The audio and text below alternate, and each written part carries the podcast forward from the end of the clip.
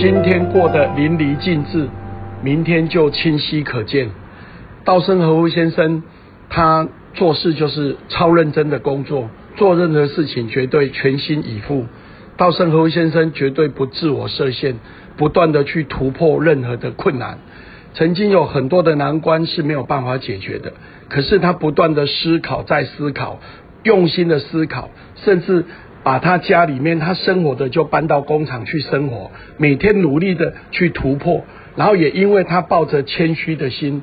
认为所有的才能都是老天赐予的，因为有这样谦虚的心，所以他很努力的、用心的、努力的去突破任何的难关。所以京都陶瓷就因为这样慢慢的成为这个世界五百强的企业，因为他努力的、谦虚的面对每一个挑战，而且愿意吸收不同人的意见，然后来突破难关，达成他的目标。所以今天只要淋漓尽致，明天就会清晰可见。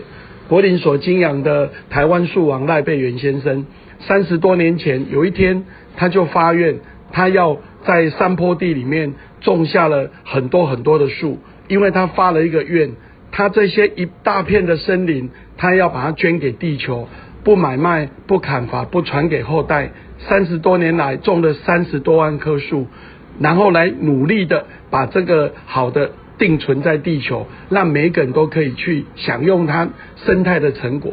也因为有这样的一个每天淋漓尽致的三十几年来的努力，所以看得到现在这样的非常好的生态成果。原本光秃秃的一片，现在已经变成有瀑布、有森林，而且有各种的生态在里面。那我们在生命的过程，我们有没有全心以赴的、超认真的面对我们每一天的挑战？有时候我们不用想太远，每一天每一个当下，我们都把它服务到最好。每一个顾客，每一个可能，我们都尽可能把它做到最棒。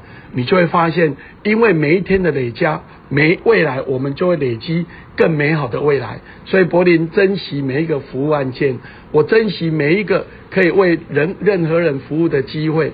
无论是我们的科丁，无论是我们的心智图法，甚至三 D 美丽台湾，我们希望每一个孩子都有机会来学习生命教育，每一个孩子都有机会让他自己能够发现他自己的自信心，让自己的能力能够倍增，开启他心中的光。也因为这样子，他们都有更美好的未来。所以，我们今天每一个人都要淋漓尽致的全心以赴。明天我们的所有的结果就可以清晰可见。成功者预见未来，我们努力让自己更好，未来更好。影响人生和工作的决定性因素，稻盛和夫先生认为，人格就是性格加哲学的展现。那么，什么叫哲学？就是原则根本的问题。稻盛和夫先生一直认为有几个原则性的因素，第一个就是要有感恩的心。那么各位，我们认为很多事情的成功，你有没有感谢很多人的帮忙？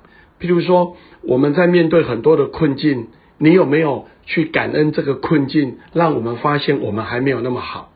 当你在努力的过程里面有很多人帮忙你，你有没有把谢谢把它说出来？感恩你的同事，感恩你的朋友，感恩你的策略联盟，感恩你的顾客。透过不同层面的感谢，付诸行动，让对方知道我们真的感谢他。刚刚提到的，我们要感谢难关，我们要感谢任何的逆境，因为这一些让我们知道我们还没有那么好，所以要抱着感恩的心。再来就要保持着谦虚的心。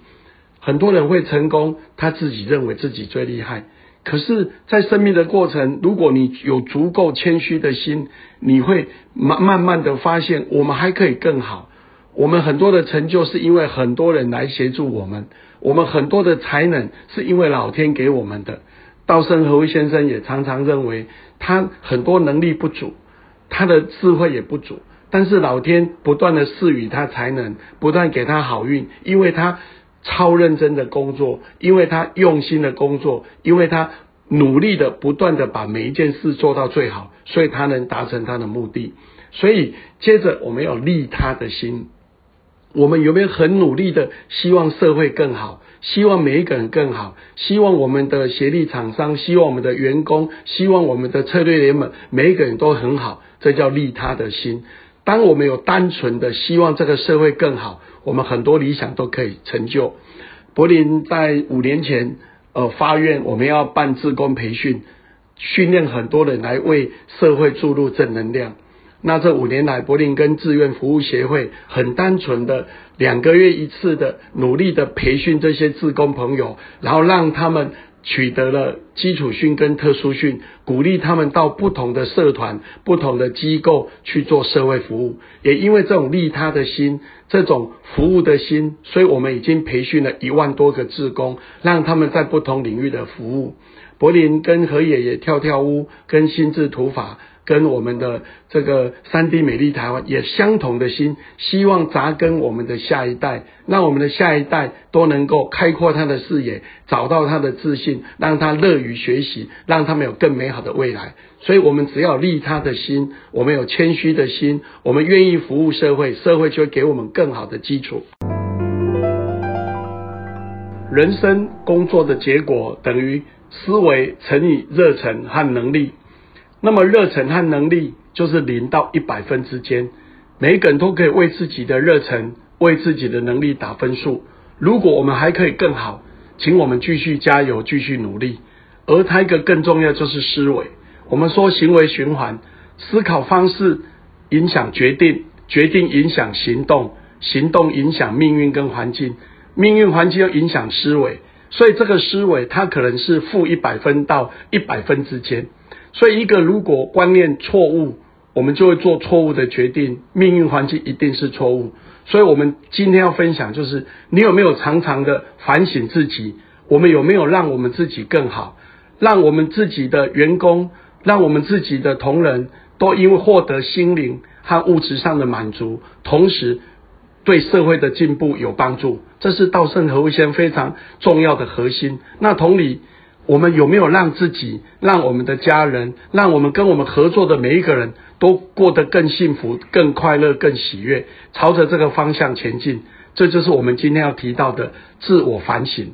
我们常常都会反省别人，检查别人的错误，别人哪里可以更好。可是我们有没有反省自己？我们有没有用这样更有爱心的去处理面对任何一件事？我们反省自己有没有朝着目标？越来越前进，有没有反省自己？我们做事有没有很全力以赴的达成目标而迈进？如果我们努力不够，那当然成功几率就会下降。所以今天我们要提到就是自我反省。柏林过去也常说，成功始于自我分析，结束于自我反省。我们有没有不断的反省自己，来磨练我们的心智，来提升我们的灵魂？今天，呃，门诺医院的黄院长他说，他回台湾找灵魂。那各位朋友，你有没有找到你自己的灵魂？你在工作中、在社会中、在家庭中，你有没有扮演一个更温暖、更有爱心、更谦虚、更柔和、更有心来让自己、让我们的家人、让我们的公司更好？